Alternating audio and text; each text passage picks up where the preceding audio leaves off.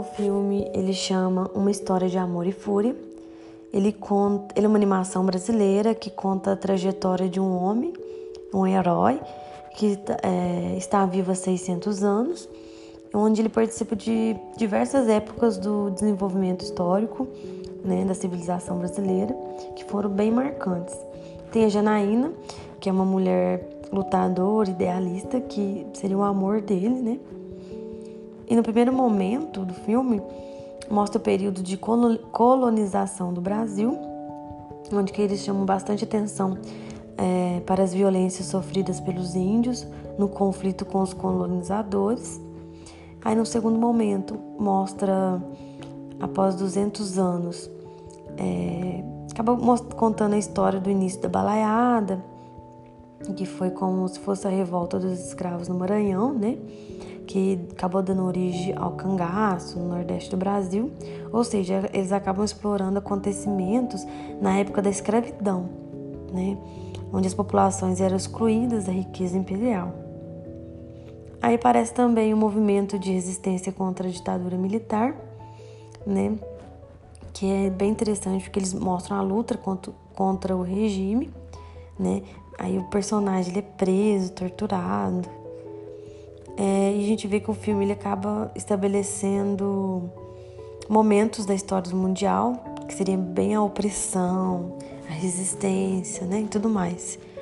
E por fim é, mostra uma é, guerra pela água em 2096, que pelo meu visto não seria apenas pela água doce, mas a distribuição dela em si porque como ela é um recurso bem cobiçado pela sociedade, ela terá futuramente um valor elevado e, consequentemente, o acesso a ela ficará bem restrito.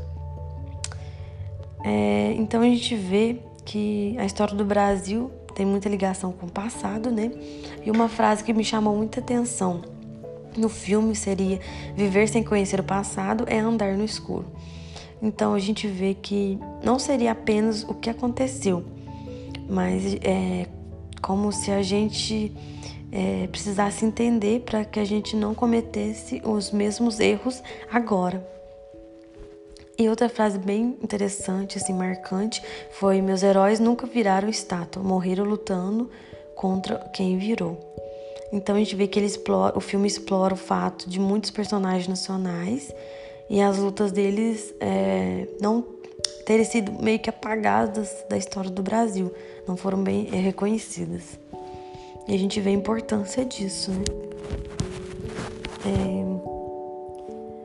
a gente vê na reflexão desenvolvida pela pedagogia histórico-crítica, a gente vê que ela busca sempre é, propor novos caminhos, né? Ela tem como ponto de partida a prática educativa que seria é, quando o professor ele busca a realidade social do educando, ou seja, ele não tem claro ainda como que o aluno, o nível né, de é, conhecimento do aluno e tudo mais. Aí ele problematiza, levantando questões e tudo mais, e acaba que ele tem claro como que ele vai é, desenvolver o ensino, o ensino com esses alunos. Então a gente vê né, com esse livro que a escola de Saviano ele tem um papel muito importante de ensinar o que foi produzido, tanto socialmente quanto historicamente e cientificamente pela humanidade, né, ao longo desse tempo. E a gente vê que o estudo da história também da educação, ela tem capacidade de fazer com que os nossos alunos eles possam é, raciocinar, compreender é, o porquê que eles estão estudando determinadas matérias e temas, né? É, como forma de compreender o porquê da atual situação do nosso país, né? E a gente vê que a história não pode ser resumida apenas em repetição dos conhecimentos que foram acumulados, mas também deve servir como um, um instrumento, né? Para conscientização crítica dos nossos sujeitos. Então a gente possa construir assim um mundo melhor né? Uma sociedade que seja mais justa e que não seja alienada.